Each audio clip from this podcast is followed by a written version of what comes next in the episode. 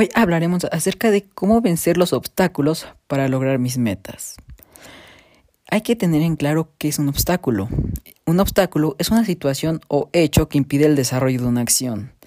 Este es una definición más literaria, pero hay que tener en claro que un obstáculo es una situación que se nos va a presentar tanto en la vida diaria, eh, que debemos de saber afrontar y saber llevar adelante, porque siempre que un obstáculo se nos pone enfrente, por lo regular decidimos detenernos. Es algo que no debe de pasar. Y para esto debemos tener en cuenta eh, diferentes subtemas a los que debemos de también ponerles atención como por ejemplo las relaciones sanas y armónicas en distintos contextos.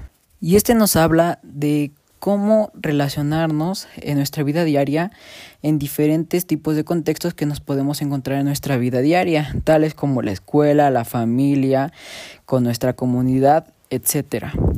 Y hablamos de relaciones sanas y armónicas porque por lo regular en las sociedades suelen existir personas que tratan de alterar este tipo de relaciones. ¿Y cómo lo hacen? Bueno, con el simple hecho de difamar, agredir o hacer algún tipo de actitud mala hacia el contexto al que nos refiramos. Por ejemplo, en la escuela están los típicos bullies que intentan deformar esta buena sociedad que existe entre los alumnos. Al igual que en la familia, en algunas ocasiones está el familiar que trata de dañar la relación que existe entre las familias y que exista algún tipo de quiebre entre esta buena relación. Por esta razón, es bueno siempre mantener una relación sana y armónica desde tu persona. Aunque a veces no puedes cambiar a los demás, el cambio empieza en ti. Algo que también debemos de tener muy claro es la comunicación como base para las relaciones interpersonales. Primero que nada, hay que saber que la comunicación es la base de las relaciones humanas. Por medio de ella se crea una trazabilidad de la historia de cada individuo, organización, cultura, etc. De la misma manera se pueden manifestar opiniones, experiencias. La comunicación es importante para tomar decisiones, para prevenir y solucionar conflictos. La comunicación en la organización es la esencia de su buen funcionamiento y la garantía del cumplimiento de los objetivos y metas establecidas. Ayuda a coordinar y a controlar las responsabilidades en los funcionarios que la integran y, lo más importante, ayudan a fomentar el buen ambiente laboral.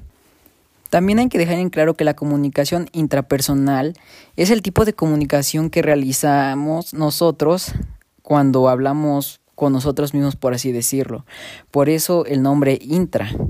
Es cuando una persona piensa en algo y toma decisiones al respecto, pensándolo con él mismo o meditándolo con su misma persona.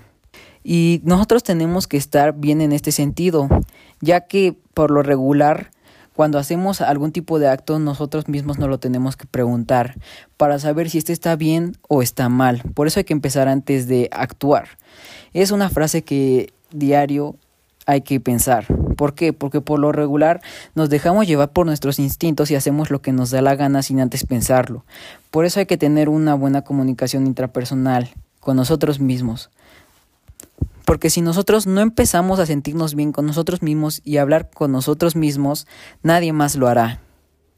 Existen muchos tipos de comunicación intrapersonal. Por ejemplo, está la comunicación verbal, la escucha activa, el lenguaje corporal, la franqueza, habilidades de negociación, habilidades de toma de decisiones y resoluciones de problemas, la resolución de conflictos, asertividad, etc. Es algo que nosotros practicamos en nuestra vida diaria. Un ejemplo es la habilidades de negociación. Por ejemplo, ah, su nombre lo dice, en algún tipo de negocio nosotros pensamos y debemos de saber si esto está bien o mal dependiendo de nuestra persona.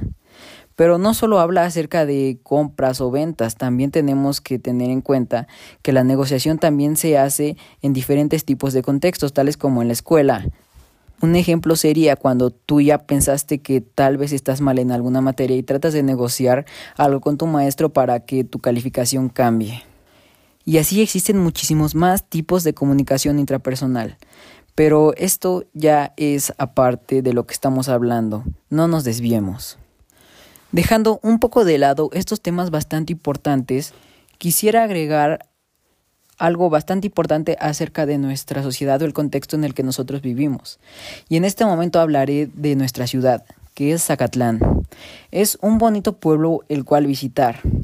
Y ya que somos aquí, nosotros conocemos bastantes cosas que lo representan, tales como lo dice su nombre, Zacatlán de las Manzanas, y su típica feria que se da en el mes de agosto, al igual que su rico pan de queso y muchas actividades turísticas que aquí puedes desarrollar junto con tu familia, como la tirolesa, que es una de las tres tirolesas más largas que existen en este momento en Latinoamérica. También están las cascadas de Tulimán, entre otros muchísimos más mm, lugares turísticos que puedes visitar junto con tu familia que realmente tienen un pequeño precio pero lo vale. Y ya que estamos hablando de la cultura, hay que dejar en claro que antes que quieras ir a conocer otros países, otras ciudades, otros lugares, es importante que tú sepas más acerca de tu cultura y la conozcas.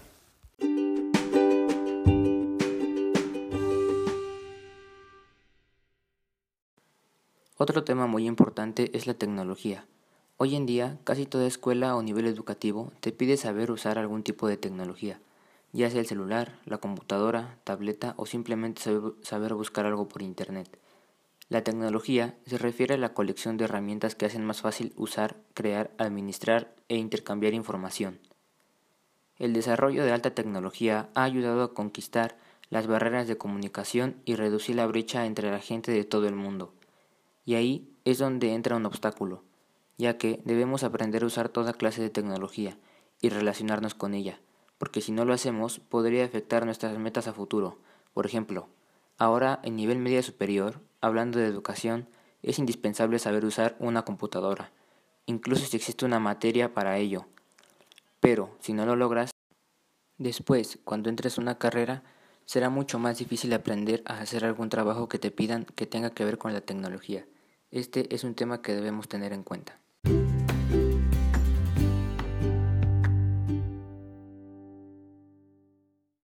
Cambiando de tema, ahora hablaremos sobre la salud, la buena alimentación y tener una buena condición física.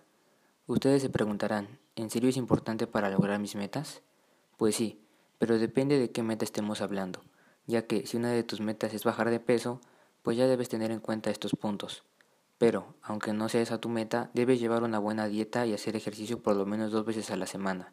Esto para que no tengas después algún problema de salud por tu sobrepeso o incluso por tu falta de alimentación.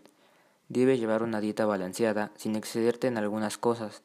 Todo esto con el fin de evitar algunos contratiempos de salud que podrían incluso hasta quitarte la vida. Así que ya sabes, come sano y haz ejercicio.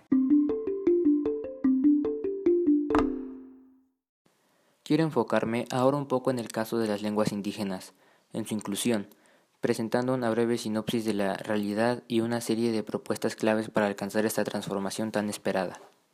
México se ha caracterizado hasta hoy por sus políticas discriminatorias contra la preservación y divulgación de sus lenguas indígenas, a pesar de reconocerse como un país multicultural.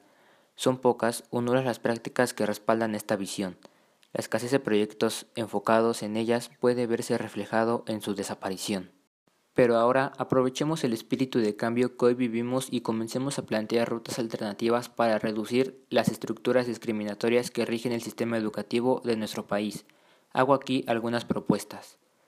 Antes que nada, dejemos de ver nuestra amplia diversidad lingüística como un obstáculo. Valoremos todas nuestras variaciones lingüísticas como un vasto conocimiento que podemos descifrar en conjunto es importante reconocer proyectos que han surgido en diferentes comunidades como modelos útiles para lograr esquemas educativos incluyentes.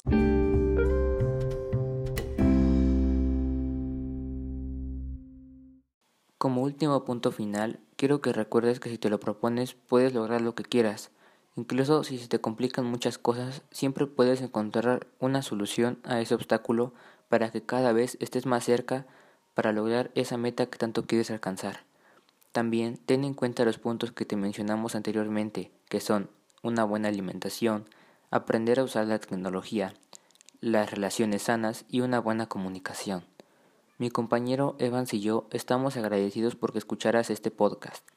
Eso es todo por hoy y muchas gracias.